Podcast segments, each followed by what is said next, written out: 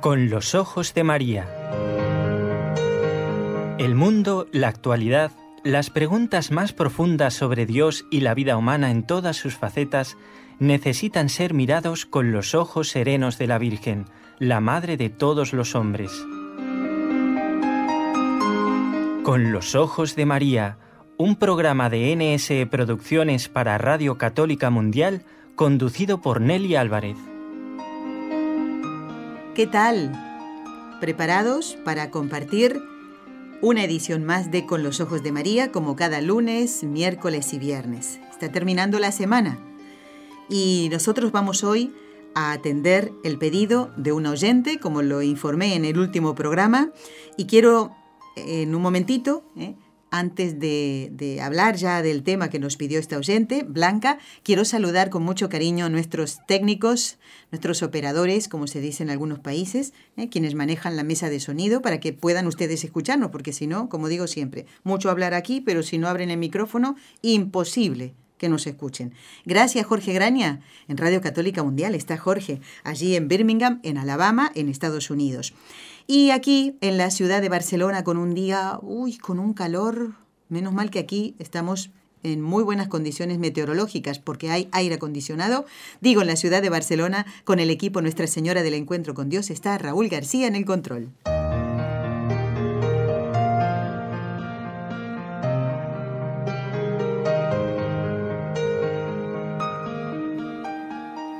Bueno, y saludamos a quien, gracias a Dios, está aquí con nosotros después de algunos meses, no de no salir al aire, sino de no venir al estudio. Y ha hecho un esfuerzo sobrehumano, ha subido todas las escaleras, ha venido un poco agitado, pero aquí está y muy contento y gracias a Dios está Enrique Calicó, tal como lo anunciamos el miércoles pasado. Enrique, bienvenido. Muchas gracias y buenos días a todo el mundo que me está escuchando desde el otro lado del charco. Eso. Pero bueno, tenemos un, a ver, un objetivo común, que es conocer acerca de las cosas de Dios y eso nos une, ¿eh? estemos donde estemos, tanto los oyentes como eh, nosotros desde aquí, otros que nos escuchan desde lugares muy, muy lejos y otras personas que nos escuchan desde muy, muy cerca, como María Rosa, la esposa de Enrique Cálico, que está del otro lado. Mire, dos matrimonios estamos aquí trabajando. Bueno, eh, en realidad María Rosa no es que no haga nada, sino que ella escucha y después le dice a Enrique cómo ha salido el programa. ¿Qué hace eso? Sí, sí, sí, normalmente me dice, me ha gustado mucho. Es muy benévola ella, ¿eh? Muy me ha gustado mucho. Digo, no, pero dime los defectos para corregirlo. No, no, me ha gustado mucho, me ha gustado mucho. Bueno, qué bueno. Y es, y es, más conformista en esto. en esto, ¿eh? Muy bien. Enrique, ¿cómo está de salud? Está un poquito mejor, ¿no? ¿eh? Estoy mucho mejor, cada día mejor. ¿eh? No sé si algún día haré un maratón, creo que no. no está, ya no, ya no está para un maratón. No, para ¿no? Eso, no, pero vaya, voy por la calle tranquilamente, sin bastón, ¿eh? porque la fisioterapeuta me dijo, olvídese del bastón. Pues yo me olvido del bastón.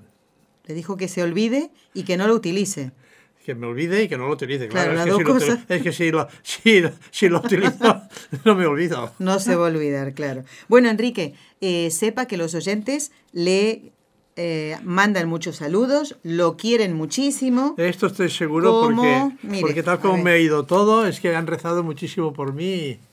¿Qué dice aquí?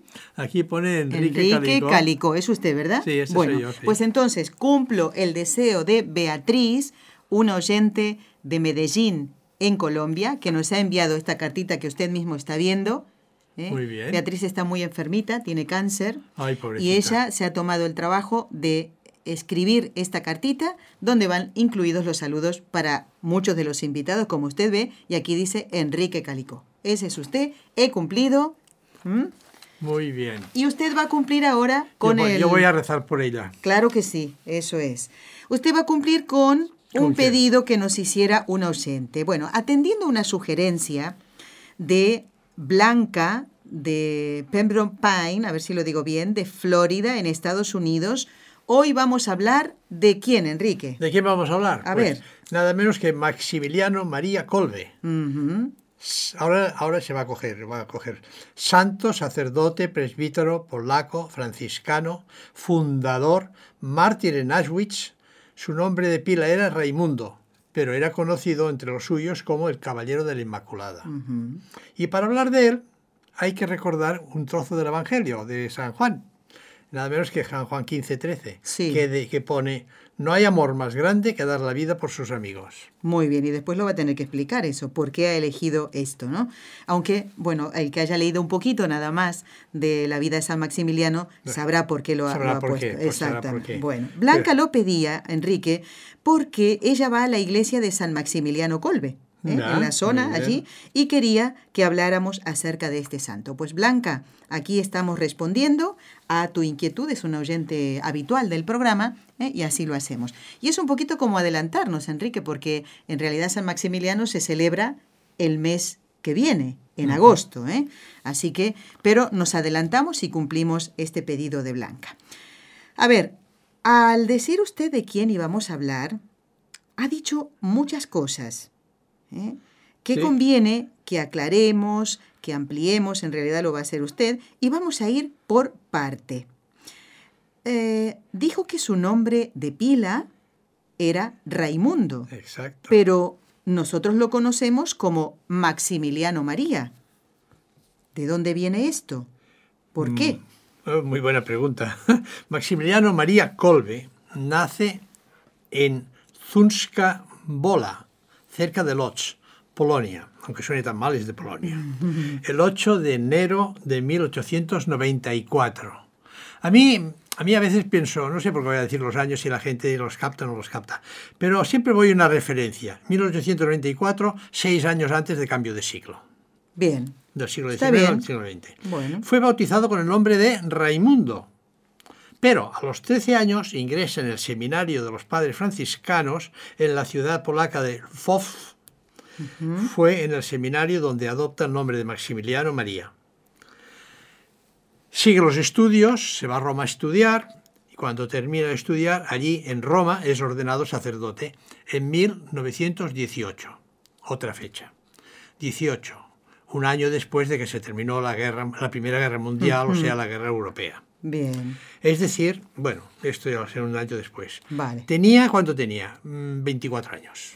Muy bien. Entonces ya nos aclara Raimundo, que pasa a ser después ¿Por el qué, santo. él, por ¿eh? qué él escoge este nombre cuando él está en el seminario? Muy bien, San Maximiliano. Creo que tiene que ver con un príncipe polaco, justamente, ¿eh? de ahí elige el nombre, Maximiliano, Maximiliano. Bueno, y nos ha dicho también que es conocido como el Caballero de la Inmaculada. Sabemos quién es la Inmaculada, sabemos que es la Santísima Virgen. Exacto. Pero ¿por qué lo conocemos con este nombre, Caballero Esto de la es- Inmaculada? Esto es muy interesante porque esto es de una gran devoción que tiene él, ¿no? Porque fue un gran devoto de la Inmaculada Concepción. Y a lo largo de todo lo que vaya diciendo lo iremos viendo porque saldrá continuamente. Muy bien. Él pensaba que la Iglesia tenía que ser militante en su colaboración con la gracia divina, es decir, eh, tenemos la gracia divina, lo va a hacer toda la gracia divina. No, que va. La, iglesia, la tiene, tiene que, ya tiene. A Dios rogando y el mazo dando. Decimos, ¿no? La iglesia tiene que dar el mazo dando. ¿eh? ¿Para qué? Para la difusión y propagación de la fe católica. Convencido profundamente ello de esto, funda en 1917, o sea, un año antes de ser sacerdote, un movimiento llamado la Milicia de la Inmaculada, cuyos miembros se consagrarían a la bienaventurada Virgen María y tendrían el objetivo de luchar mediante todos los medios moralmente válidos. Obvio. Porque es que él, bueno, para luchar todos los medios para la construcción del reino de Dios en todo el mundo. Yo estaba riendo porque es que él cuando era joven pensaba que se podía luchar con las armas y todo. ¿eh? Ah, sí. Ah, bueno. Bueno, ya sabe que la iglesia no se impone, sino que invita. Se propone, claro que sí. En palabras del propio San Maximiliano, el movimiento tendría una visión global de la vida católica bajo una nueva forma que consiste en la unión con la Inmaculada. Verdadero apóstol crea la revista mensual Caballero de la Inmaculada, ahí sale el nombre. Ahí está. Ahí Ujú. sale el nombre. Cuyo fin es promover el conocimiento, el amor y el servicio de la Virgen María en tareas de convertir las almas a Cristo. O sea, no, el fin no es la Virgen, no es la Virgen, el fin es Cristo. Pero O sea, ella es un medio. El medio, claro. el medio es, es, la, es la, la Virgen, ¿eh? Y todos lo sabemos, que es el camino más corto de llegar a Cristo, la Exacto. Virgen Santísima. Y empieza, esta revista empieza con una tirada de unos 500 ejemplares Esto sería en el año 1922. Y en 1939 alcanzaría cerca de un millón de ejemplares. O sea que en pocos años una revista alcanzar, y en unos momentos difíciles, porque en 1939 se termina la guerra civil española y empieza la guerra mundial, eh, o sea, no, no, no están los ánimos muy buenos para este. Sin embargo, eh, un, millón, un millón de ejemplares. En 1929 funda una cosa muy importante, la primera ciudad de la Inmaculada en el convento franciscano de, no sé si lo voy a decir yo bien, a ver, ¿eh? dígalo que yo Niepokalanov. Sí, está bien. Suena polaco. Suena polaco. claro. Esto está más o menos a 40 kilómetros de Varsovia. Que con el paso del tiempo se, se convertiría esto en la ciudad consagrada a la Virgen. Y en palabras de San Maximiliano, dedicada a conquistar todo el mundo, todas las almas para Cristo para la Inmaculada, usando todos los medios lícitos, todos los descubrimientos tecnológicos, especialmente en el ámbito de las comunicaciones. Imagínese que fuera ahora. ¿eh? Claro. Bueno, igualmente el, el, gobierno le permitió, él habló por la radio. Sí, sí, sí. sí Lo que pasa es que no mucho, porque ya después con los nazis y tal por allí dando vueltas, ya, pero él habló por la radio. ¿eh? En 1931, después de que el Santo Padre solicitara misioneros, él se ofrece, voluntario, y se va a Japón, en donde allí funda otra nueva ciudad de la Inmaculada y publica, y publica la revista del Caballero de la Inmaculada en japonés. ¿Y usted sabe cómo se dice Ciudad de la Inmaculada en japonés? No. Usted ha viajado a Japón. Sí. Debería saberlo. Es que lo sabía, pero no me acuerdo. A ver, que me perdone si alguien habla japonés. Si lo, eh, Mujensai no sono. Esto, esto me suena bastante Eso significa Ciudad de la Inmaculada en japonés. Mujensai no sono. No es fácil, ¿eh? pero bueno, es eso. No son o sí. Bueno, en... ¿Dónde nos ah, quedamos? que estaba en Japón. Sí. Pero en 1936 él regresa a Polonia como director espiritual de Niepokalanov. Y tres años más tarde, en plena guerra mundial, es apresado por los nazis junto con otros frailes y enviado, aquí empieza un calvario, pobrecito, enviado a campos de concentración primero en Alemania y luego en Polonia. Es liberado poco tiempo después, una cosa que no se entiende muy bien, pero vaya, porque es liberado el día de la Inmaculada Concepción, pero está hecho prisionero de nuevo en febrero de 1941. Ya cerquita, ya nos vamos acercando el día de su sacrificio. Y enviado a la prisión de Paviak, para ser después transferido al campo de concentración de Auschwitz, y este, este sí que nos suena a todos, en donde a pesar de las terribles condiciones de vida que habían allí, y los que hemos estado en Auschwitz lo sabemos perfectamente, él prosiguió su ministerio de apostolado y propagación de la devoción de la Inmaculada. No, es que no cedió ni un milímetro. Eh, fue extraordinario en esto. Eh, Enrique, vamos a ver entonces, ya que nos hemos quedado aquí escuchando y recordando este terrible nombre que es Auschwitz, ¿qué pasó allí? ¿Qué pasó? Porque lo acaba de decir en forma general, ¿no? Sí. Bueno, los nazis y después, y después los comunistas igual, ¿eh? despojaban a los prisioneros de toda clase de personalidad. ¿eh? Para ellos, tanto para unos y después, y después los otros. Eh, la persona no era una persona, el ser humano no era un ser humano, nos trataban como un simple número, a San Maximiliano le asignaron el número 16.670, pero él, a pesar de todas las presiones, nunca, nunca, nunca en su vida que estuvo allí, una vida muy corta que estuvo allí, abandonó su generosidad y su preocupación por los demás, al tiempo de intentar mantener en los compañeros la dignidad de ser humano, los, los animaba. No, no, no, no, tú no eres un número, tú eres una persona, tú te llamas fulano de tal, tu, patrón es tanto, todo esto, tienes que rezar por él, oye. Para esto, para los polacos, esto les era más fácil que para, los, para otras personas. Para los judíos, pobrecitos, no lo podían entender. Pero él se dedicaba tanto a unos como a otros. No miraba ni raza, ni color de la piel, ni, religión. Ni religión. Ni credo, bueno, sí. Eh, Enrique, mire, le quería mostrar esta imagen que no pueden ver los oyentes porque estamos saliendo por la radio, de este libro que escribiera Monseñor Félix Ochaíta, que en paz descanse, que fue durante muchos años colaborador nuestro conocedor de San Maximiliano, también de, Santa Teresa Benedicta de la Cruz, y él escribió el libro Testimonio y Mensaje, ¿eh? con los textos de San Maximiliano María Colbe, y aquí lo vemos representado en la tapa, con la imagen de la Milagrosa ¿eh? y el número que él llevaba en el campo de concentración. El padre eh, Monseñor Félix Ochaíta, que murió hace un par de años, estuvo presente en la canonización de San Maximiliano y siempre nos lo contaba con tanto entusiasmo. Le quería mucho, ¿eh? Yo supongo que debía, emocionarse muchísimo. Sí, sí, sí. Bueno, seguimos compartiendo el programa con los ojos de María en este eh, día 7 del 7 del 17, fíjese, primer viernes de mes, ¿eh? Eh, dedicado a mm, reparar al Sagrado Corazón de Jesús. Y hablando de Jesús, al comenzar la entrevista con Enrique, él dijo, eh, para hablar de San Maximiliano hay que recordar una cita del Evangelio de San Juan, capítulo 15, versículo 13. ¿Eh? ¿Prestaron atención ustedes? Dijo, no hay amor más grande que dar la vida por sus amigos.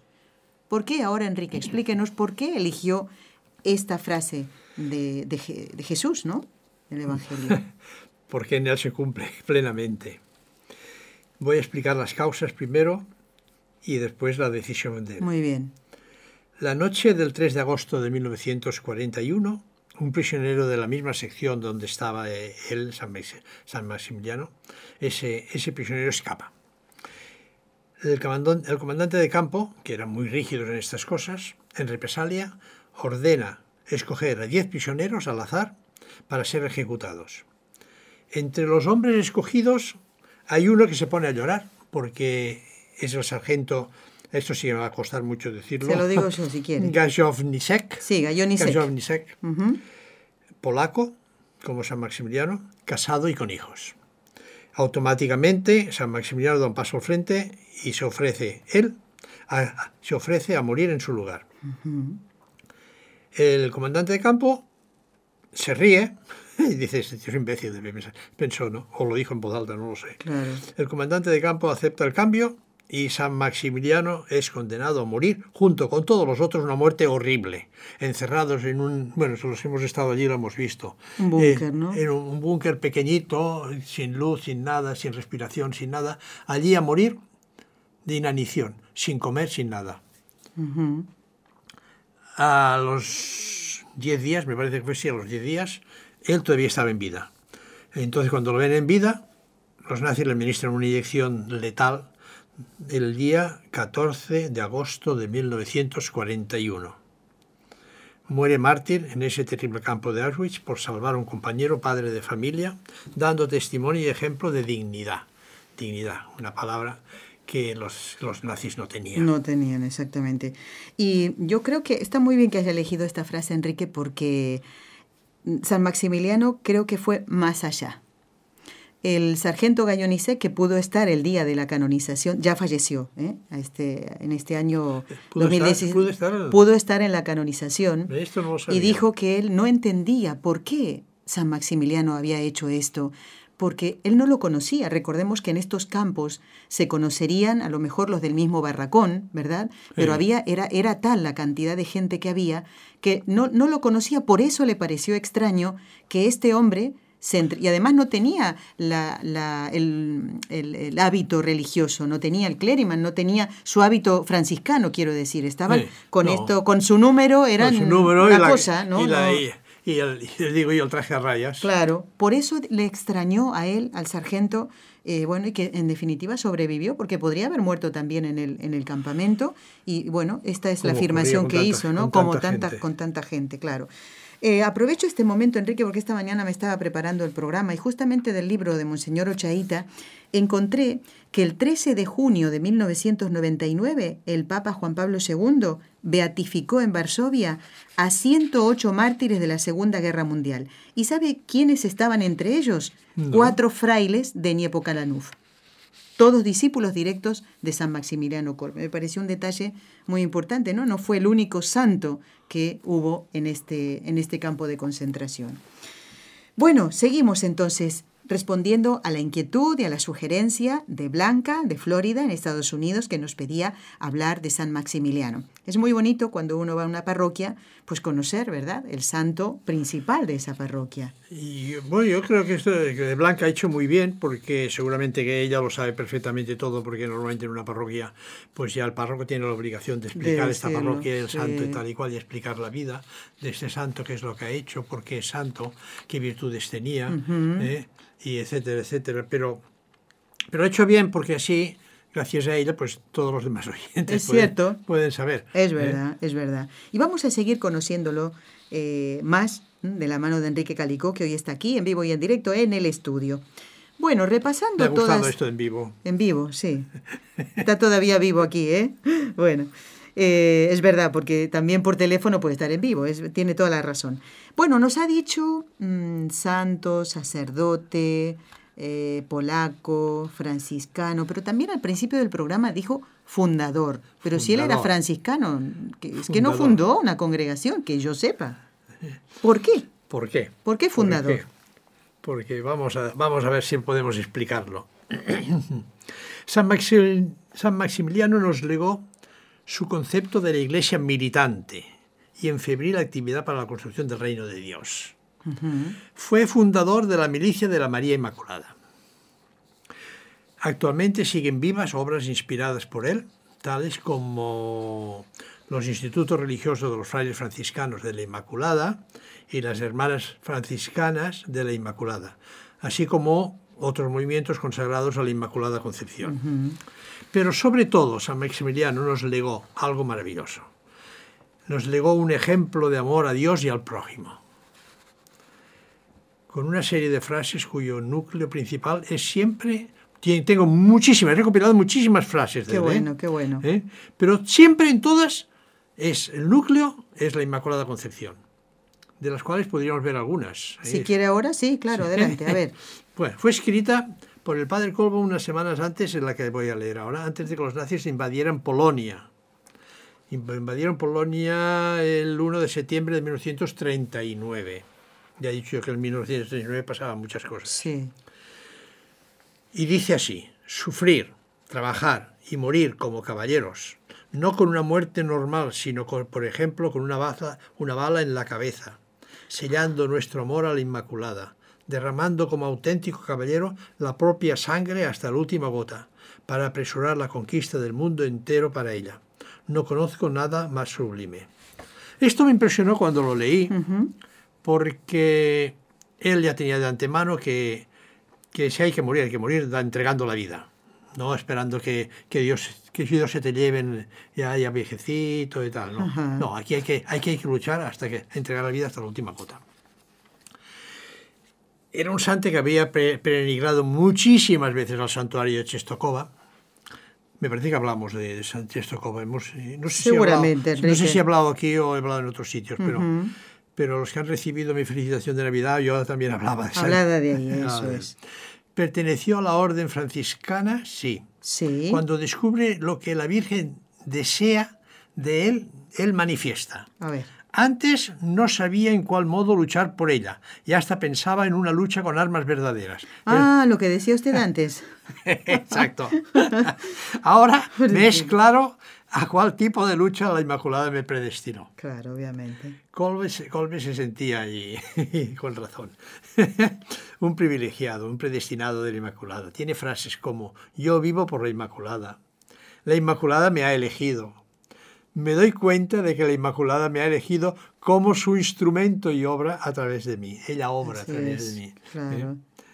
Tengo, bueno, tengo, muchas, tengo muchas frases que si, tenemos tiempo ya iremos diciendo. Nos haremos el tiempo, Enrique. Bueno, muy bien. Vamos a ver. Bueno, quedamos, hasta ahora quedamos que hemos visto que era fundador. Sí, está clarísimo. Y el legado ¿eh? que, ha dejado. Eh, igualmente decir que Niepocalanuf existe en la actualidad sigue existiendo. Sí, ¿eh? sí sigue existiendo. Lo que pasa es que en su tiempo, en el tiempo de San Maximiliano, era el convento que tenía más religiosos juntos, casi entre 800 eh, y 1000. Hasta tenía bomberos. ¿Sabía usted que tenían un cuerpo de bomberos? Sí, era una ciudad completa. Una ciudad, y en una ciudad no pueden faltar los bomberos, obviamente. y, mm, y existe, ¿no? Pero bueno, no nos ha contado, eh, nos ha leído las frases, eh, lo que pasó en el campo de concentración, pero sería bueno, como lo suele hacer Enrique, alguna, ¿Alguna anécdota. anécdota? ¿Alguna Sí, anécdota? anécdota, Exactamente. Ay, tengo una muy buena de cuando era pequeño. A ver, que ya me imagino cuál es, que ¿Eh? sin duda es la más conocida, ¿no? Ya de pequeño tenía, ya de pequeño tenía una gran devoción a la Virgen Santísima. Sabía perfectamente que era el camino más recto, más fácil y más breve para llegar a Cristo. Él lo había dicho muchas veces. Era quien en un día imitó en- con su entrega, como hemos visto, imitar a Cristo en su entrega. Esto, esto no lo hace todo el mundo. ¿eh? Siendo un niño, y ahora voy por la anécdota, ¿eh? acostumbraba a rezar detrás de un gran armario que servía de altar a la, a la imagen de Nuestra Señora de Czestochowa. Se escondía ahí detrás para rezar. Sí, Fíjese. el- bueno, detrás de la- del altar, Del armario, con- del, ajá. altar, del armario que servía de altar. ¿Y qué pasó? Un día su mamá lo encuentra y lo sorprende con los ojos enrojecidos y con señales de haber llorado mucho. Y la mamá, y la mamá le pregunta, a ver, Raimoncito, ¿qué te pasa? ¿Por qué lloras como una niña? ¿Estás enfermo? Maximiliano no contesta. Su mamá insiste. A ver, hijo mío, cuenta a tu mamá todo lo que te pasa. obedéceme. Ahí está, la palabra clave. Responde, responde el niño. Oh, mamá, por nada del mundo quisiera desobedecer, pero ahora, ahora, mm, ahora que la he visto, Ah, ahora que la he visto, su madre se queda de piedra. Llorando emocionado relata a su madre lo siguiente. a ver. Cuando tu mamá me dijiste aquel día enfadada por mis travesuras, Raimón, ¿qué vas a ser tú el día de mañana con estas mañas y estas diabluras? Me quedé muy apenado y me fui a preguntar a la Virgen lo que yo había de ser de mayor. Luego, en la iglesia, se lo volví a preguntar de nuevo. Entonces la Virgen se apareció, llevando en sus manos dos coronas, una blanca, otra roja. Me miró con amor y me dijo, ¿cuál de las dos escogías? La blanca significaba que yo sería siempre puro, la roja que había de morir mártir. Sin vacilar, yo respondí a la Virgen, escojo las dos. Ella sonrió y desapareció. Desde ese día, cuando vamos a la iglesia, me parece que ya no voy con papá ni con mamá, sino con la Virgen y con San José. Bueno, esta anécdota Este- que, que este acaba de relatar Este relato es muy lo bueno contó su madre, María Dabrowska, la, la mamá de San Maximiliano, al año siguiente de la muerte del santo. En 1942 ella relata esta aparición de la Santísima Virgen en la que le decía nuestra Madre del Cielo lo que pasaría después y evidentemente se dio. El, ser religioso, el ser puro y morir mártir en 1941. Este santo que no tiene tumba, que no tiene lápida, porque fue cremado en los hornos de Auschwitz y sus cenizas esparcidas por el aire. Pero su sacrificio por alguien a quien no conocía ha perdurado y por eso se le llama el mártir de la caridad.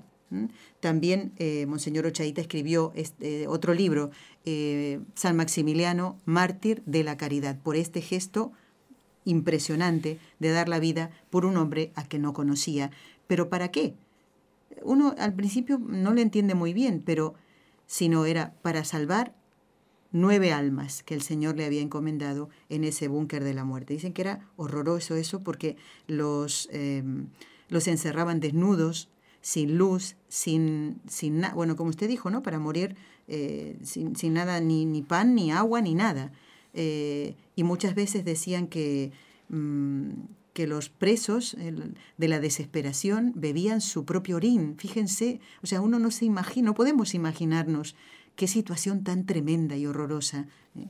que los nazis, bueno, ¿cuántos como ellos habrán muerto así también en el búnker de la muerte? Enrique, vamos a hacer una pausita. Muy bien. Y luego seguimos hablando de la beatificación, la canonización de San Maximiliano y esas frases que usted ha escogido también para compartir con todos nosotros. Y vamos después también de la pausa a recordar a alguien que, si bien no fue mártir, dio, eh, y, y dio a la iglesia un servicio muy grande. ¿eh? Vamos a la pausa.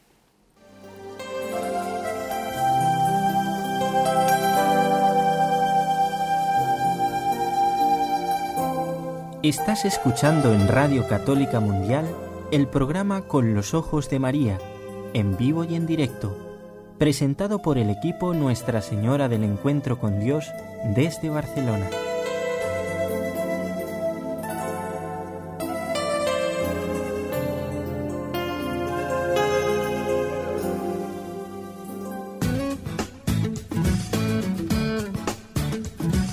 Si deseas participar en vivo en el programa Con los Ojos de María en Radio Católica Mundial, marca el siguiente número de teléfono 1866-398-6377 si llamas desde Estados Unidos o Puerto Rico. Si llamas desde otros países, marca el código internacional y luego el número 1205-271-2976.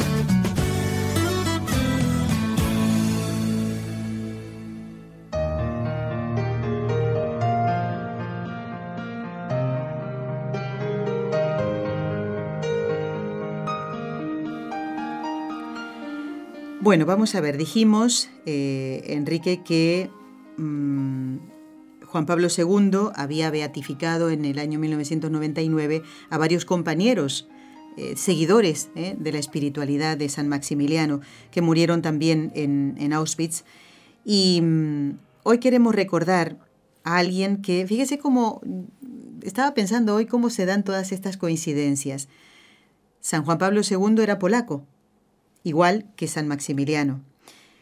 Y ayer el Señor quiso llamar a su presencia a un gran colaborador de San Juan Pablo II y de los primeros meses, podríamos decir así, del pontificado de Benedicto XVI, hasta que se nombra como portavoz de la Santa Sede al padre Federico Lombardi. Estamos hablando del doctor Joaquín Navarro Valls, a quien, bueno, tuvimos, gracias a Dios, la oportunidad de, de perseguir con nuestro micrófono y con nuestra cámara de NSE en Roma, ¿eh? cuando fuimos a un congreso, uno de los tantos que el Señor permitió que fuéramos allí a, realizar nuestro trabajo y ahí nos encontramos con él, eh, con este médico de profesión, periodista y que estuvo al servicio de la Iglesia durante más de 20 años y, usted me decía, ¿no, Enrique, cuando comentábamos antes de salir al aire, que qué gran personalidad la de este hombre, ¿eh? qué sencillo, ¿verdad? Qué abierto. A mí me encantaba, me encantaba. Pues queremos escucharlo ahora porque él estuvo en el momento de la muerte de San Juan Pablo II y mm, se le preguntaba que, qué era lo que, que había enseñado, qué enseñaba San Juan Pablo II con toda su entrega, con su enfermedad y Joaquín Navarro Valls, que en paz descanse, respondía lo siguiente. Este Papa que ha enseñado a una cultura, a un momento cultural del mundo, eh, cómo se debe vivir, y no solo desde el punto de vista moral, sino con mucha más profundidad, eh, ha enseñado a un mundo que de algún modo estamos quizá excesivamente fascinados con la salud física, con la fuerza, con la belleza, Em, con la muerte que se esconde, que no aparece como protagonista de la existencia humana, ha sabido dar una lección extraordinaria. Concretamente, como usted decía, nos ha enseñado a morir y cómo enfrentarse con la muerte. Yo puedo decir que a mí personalmente me impresionó mucho en aquellos últimos momentos, días del Santo Padre, ver aquella figura familiar, tan familiar para todo el mundo, en su lecho, en su habitación, sufriendo mucho, porque efectivamente sufrió mucho, tremendamente sereno, con una serenidad extraordinaria y rezando con una intensidad hasta que pudo físicamente, que no se distanciaba de lo, que, había sido su vida hasta aquel momento, de lo que había sido su pontificado hasta aquel momento. Recuerdo, habría que ir un poco algunos días antes, cuando estaba en el hospital, recién cuando había terminado la intervención de traqueotomía, que siempre es dolorosa y fatigosa, etc., eh, su tenacidad en saludar a las gentes que se habían reunido bajo la ventana suya del hospital cada día, el intento que hizo en muchas ocasiones de hablar, a veces movía las manos diciendo yo ya por mi parte he hecho lo que he podido, las palabras no salían, Incluso la última aparición en la, en la ventana de, su apartamento en el Vaticano, también con el esfuerzo que pidió el micrófono para poder decir algunas palabras, no pudo hacerlo. Es decir, era tan intensa en, en él y tan viva la conciencia de su misión que no se ahorró en ningún momento de su, de su pontificado, pero de algún modo particularmente en los últimos días hasta su muerte no se ahorró ningún esfuerzo. Estábamos escuchando la voz del doctor Joaquín Navarro Valls, que durante muchos años fue portavoz de la Santa Sede y estuvo en momentos importantísimos de la historia de la Iglesia y de la humanidad, allí colaborando eh, con San Juan Pablo II, que fue quien canonizó a San Maximiliano Colbe, el santo del que hoy estamos hablando. Pero bueno, vamos entonces a ver ese momento. ¿Cómo llegamos a ese momento de la canonización de San Maximiliano María Colbe, el santo eh, del cual quería Blanca de Florida que habláramos? Y aquí estamos cumpliendo. A ver. Pues muy bien. Primero diremos que en 1971 es beatificado por el Papa Pablo VI y después diremos que en 1982 es canonizado por Juan Pablo II como mártir de la caridad. Juan Pablo II tiene unos comentarios muy buenos. Comenta la influencia que tuvo San Maximiliano en su vocación personal sacerdotal. Fíjese. ¿Eh? Bueno, usted ha dicho que habíamos que bastantes, bastantes discípulos de él habían sido canonizados. Sí. ¿Eh? Bueno, surge aquí y Juan Pablo II nos dice, eh, tal cual, surge aquí otra singular e importante dimensión de mi vocación. Los años de la ocupación alemana en Occidente y de la soviética en Oriente supusieron un enorme número de detenciones y, deportaciones de sacerdotes polacos hacia los campos de concentración. Solo en Dachau fueron internados casi 3.000. Hubo otros campos, como por ejemplo el de Auschwitz, donde ofreció la vida por Cristo el primer sacerdote canonizado después de la guerra, San Maximiliano María Kolbe, el franciscano de Niepokalanov. Lo encontraréis, esto lo encontraréis escrito en el Don y Misterio de Juan Pablo II. Muy bien, muy bien. Bien, llega un día que en Niepokalanov se abren los archivos. Ya hemos dicho que Nikpolanov significa la ciudad de la Inmaculada y que está más o menos a 40-50 kilómetros de Varsovia. Entre los manuscritos del santo que se encuentran destaca la carta que escribió y que acaba con besos a su madre. Esta fue su última carta a su madre. Una carta que refleja una ternura que no aparecía en otros escritos que hace pensar que el sacrificio con el que ofreció la vida voluntariamente, ¿eh?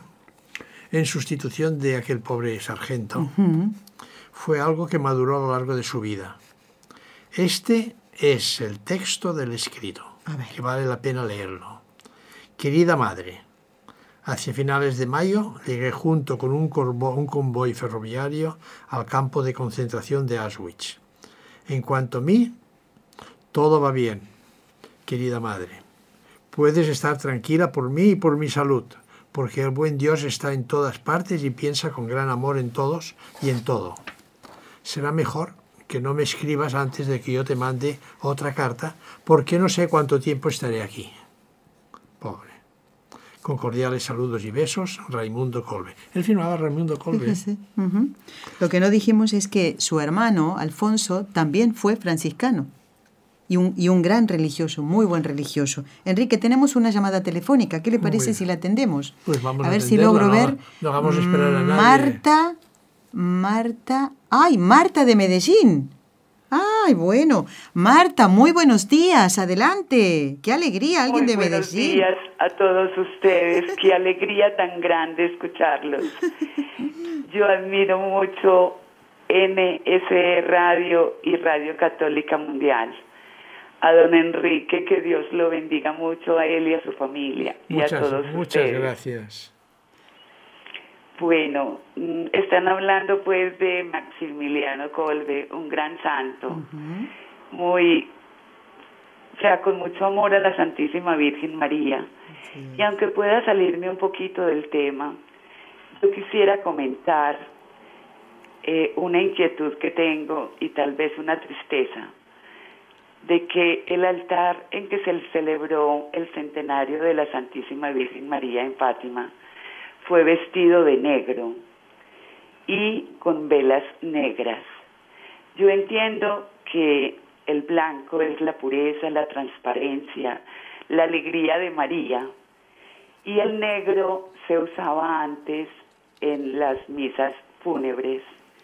Yo no entiendo y no es una crítica, es una exhortación a que recemos a la Santísima Virgen María, le pidamos perdón porque de pronto está agraviada. Y es una exhortación a venerarla, a quererla mucho y a pedirle perdón. Muy bien, Marta. Bueno, bien tu comentario, yo no, no, sabía esto. Gracias, Marta, te mandamos un abrazo muy fuerte y ya que hablas de Fátima, me das pie. Esto no estaba preparado, ¿eh? Lo que voy a hacer ahora. ¿No está preparado? no, no estaba preparado entre Marta, que Marta dijera Fátima y que yo le entregara un par de cositas. Mire, esto es un recuerdito para usted. ¿Ah, ¿Para mí? Para María Rosa. Oh. De Fátima. Oh, qué ilusión. ¿Ve? Dice Fátima, Portugal. Fátima, Portugal.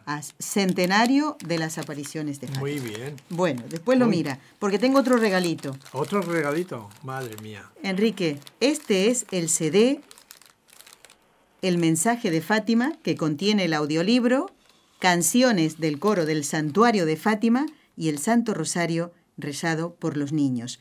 Un CD que este equipo de trabajo NSE realizó con motivo del centenario de las apariciones en Fátima. Y yo le hago entrega a usted para Muy que usted lo pueda escuchar. ¿eh? Bueno. Cuando va en el coche, ahora cuando vuelven a casa, María Rosa ahí tienen el CD para ir escuchándolo. ¿eh?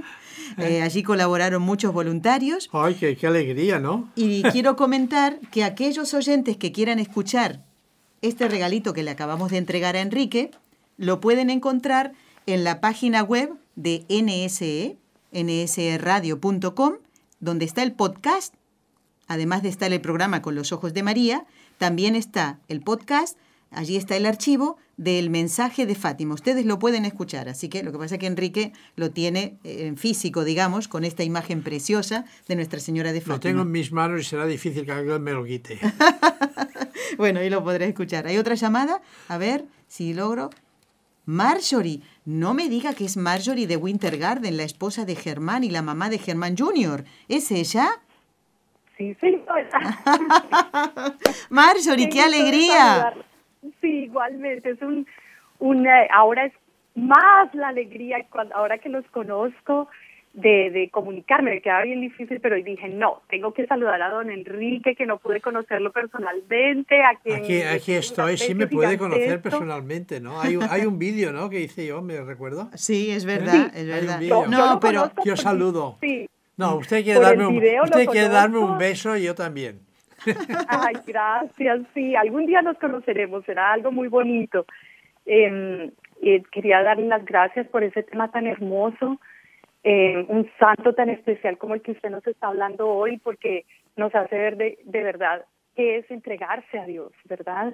No es solo eh, pensar que uno es católico y que está ahí limitando, sino realmente hacer algo por Dios. Y cuando uno ve estos héroes de los que ustedes nos hablan y nos hacen caer en cuenta de que, que estamos haciendo nosotros. Y mm, bueno, muchas bendiciones, un beso y un abrazo para todos por allá.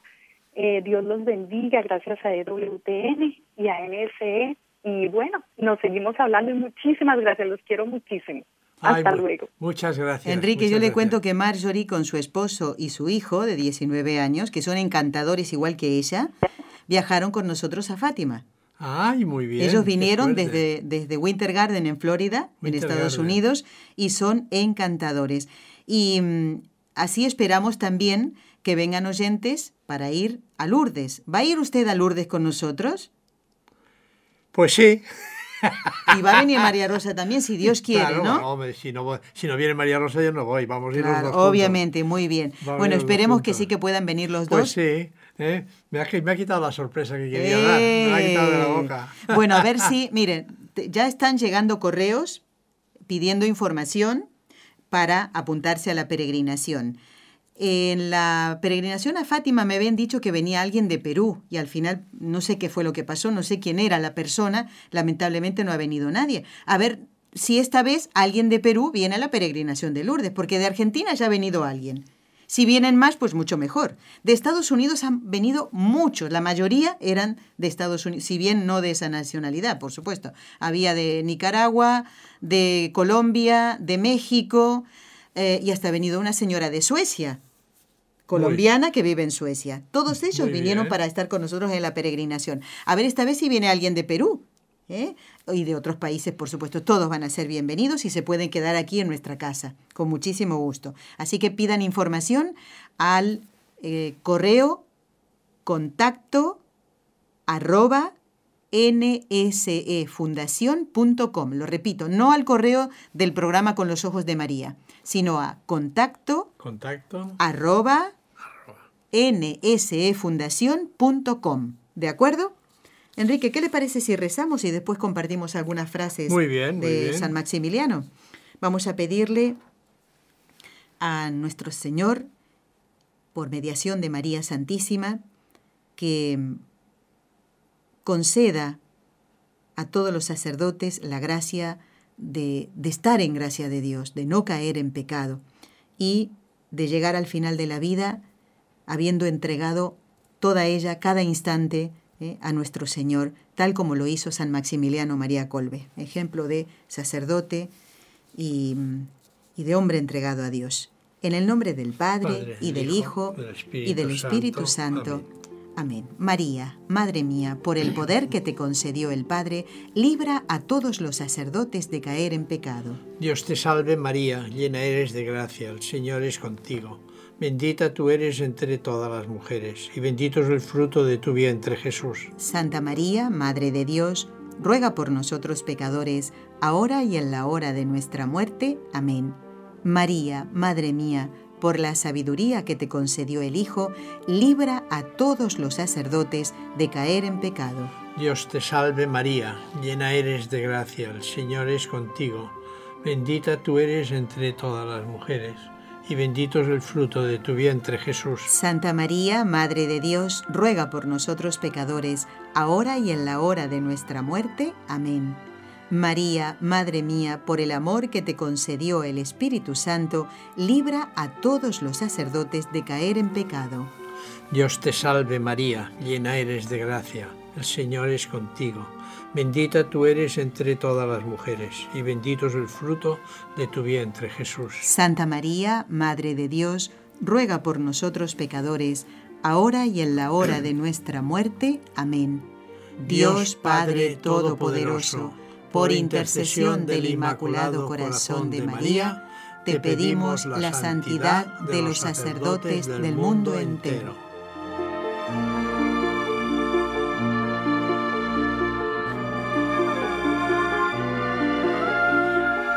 Bueno, Enrique, vamos a compartir en estos minutos que nos quedan, si no entra ninguna llamada, algunas de las frases que escribir, escribiera o dijera y han bueno, quedado voy a decir una frase de Juan Pablo II cuando estuvo en Auschwitz. Dijo una cosa, Maximiliano Kolbe hizo como Jesús, no sufrió la muerte, sino que donó la vida. Uy, qué bonito eso, no lo, no lo recordaba, ¿eh? No lo conocía, ¿eh? Bueno, menos mal que digo algo que no conocía. No es que no lo sé todo, Enrique. Lo que pasa es que me tengo que preparar, obviamente, ¿no? Para saber de qué va a hablar. Y también diríamos una cosa, que es patrón. ¿De quién es patrón? A ver. Pues de la drogadicción, de las familias, de los radioaficionados. Ah, fíjese. Y de los esperantistas. No sé si quedan gente del esperanto. Yo creo que sí que todavía hay. Bueno, y vamos a las frases. Vamos a las frases. Vamos a las frases. A ver, mm, referente a la milicia de la Inmaculada, que él había fundado, le rezaba así a la Santísima Virgen, y creo que esto, esto es importante también. Mamaíta, no sé qué rumbo tomará todo este asunto, pero dígnate hacer de mí y de todos nosotros lo que a ti mismo, lo que a ti misma te agrade por la mayor gloria posible de Dios. Yo soy tuyo oh mi mamaita inmaculada. Y ya ves que soy tan miserable que camino por el borde de un precipicio, que estoy lleno de amor propio. Si tú me dejas un instante de tus manos inmaculadas, primeramente caeré en los pecados más graves y después en lo profundo del infierno. Sin embargo, no lo merezco de hecho. Si me abandonas y eres mi guía, si no me abandonas y eres mi guía, no caeré ciertamente y llegaré a ser santo, un gran santo. Y así fue. Así fue. Pero es curioso que los santos siempre, siempre se sienten más pecadores que otros. ¿Alguna otra, Enrique? Mm, bueno, muchas frases hay. Aquel que ama generosamente a la Inmaculada se salvará y se santificará él mismo y ayudará a otros a santificarse. Hijos míos, amad a la Inmaculada, amadla y ella os dará felices, confiaos a ella totalmente. Enrique, permítame, quiero, mientras busca las siguientes, quiero anunciar a las a algunos oyentes que el próximo lunes, si Dios quiere, estará el padre Juan Antonio Mateo respondiendo a las consultas de Glory de Nueva York, mm, Adriana y Mildred. ¿Eh? Glory de Nueva York, Adriana y Mildred. ¿Eh? Serán respondidas estas consultas por el padre Juan Antonio Mateo el próximo lunes. Pero ahora seguimos en mm. compañía de Enrique Calicó, hablando de San Maximiliano y en este caso compartiendo algunas frases del santo. A ver. Dejar que ella, se refiere a la Inmaculada, ¿eh? dejar que ella domine nuestro corazón y todo nuestro ser, que ella viva y obre en nosotros y por nosotros, y que ella misma ame a Dios con nuestro corazón. Que ella misma ame a Dios con nuestro corazón. Es de una profundidad tremenda esto. Sí, porque uno dice las frases así, pero son después para reflexionar en la oración ¿eh? y, hacer la vida. Porque a continuación decía, para pertenecer totalmente a ella sin condiciones. Ese es nuestro ideal, pertenecer a ella totalmente sin condiciones. La obediencia manifiesta la voluntad de la Inmaculada. Esto es muy bonito lo de la obediencia porque cuando funda la Inmaculada eran unos seis o siete eh, estudiantes también, como él. Todavía no había sido ordenado y sin embargo Enrique esperaba la autorización de sus superiores para seguir adelante con esto que había empezado con tan poquito y usted después hablaba de tirada de un millón, cuando a lo mejor en esa primera reunión no se pensaba a lo mejor en una publicación. Y después sí, ya comienza entonces a publicarse El Caballero de la Inmaculada y después había una para niños también, ¿eh? que no me acuerdo cómo se llamaba, pero también era una tirada para, para niños. Con la ayuda de la Inmaculada te vencerás a ti mismo y ah. contribuirás muchísimo a la salvación de las almas. Déjate conducir por sus manos inmaculadas. Sé su instrumento. Hasta hoy nadie ha acudido a ella inútilmente. Qué bonito. sí. hay, es que, hay que analizarlo. Tiene cosas tan sencillas, pero tan, tan bonitas. ¿eh? Hasta ahora nadie ha acudido a ella inútilmente. Y dices, bueno, Dios mío, ¿qué quiere decir? ¿Mm? Confíale todas tus empresas y se dignará obrar. La victoria es seguro en sus manos inmaculadas. La vida externa de apostolado es fruto de la vida interior. La vida externa de apostolado es fruto de la vida interior. Tiene toda la razón San Maximiliano. Si no hacemos oración, si no mm, pedimos al Señor que bendiga toda nuestra vida, nuestras obras, nuestro pensamiento, pues nuestro apostolado es algo puramente externo, ¿no? Porque hay que tener, aquí lo dice él clarísimo, ¿no? Eh, la vida externa de apostolado, fruto de la vida interior. Lo que hay en nuestro interior, pues lo, lo sacamos, ¿eh? Y se puede decir que lo, él se cumplió esto porque su apostolado fue hasta el último instante de su vida y en ese caso aún encerrado dentro de un búnker. Y él tenía una fe, él tenía una fe inmensa, pero inmensa, confía sin medida la protección de la Inmaculada. Con la ayuda de la Inmaculada convertiremos el mundo entero. Entonces, a trabajar. Solos, solos no somos capaces de hacer nada, pero con la ayuda de la Inmaculada convertiremos el mundo entero. Sí, os lo repito, pondremos el mundo entero a sus pies. Por nuestra parte debemos ser solo suyos totalmente, ilimitadamente. Eso es.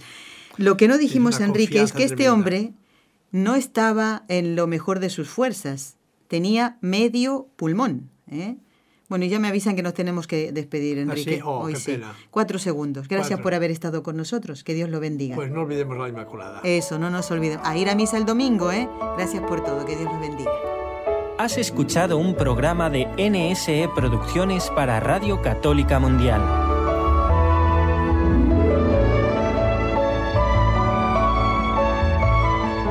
¿Quieres conocernos? Escríbenos al correo electrónico con los ojos de María arroba nsradio.com. Envíanos tus sugerencias o comentarios con los ojos de María arroba nsradio.com.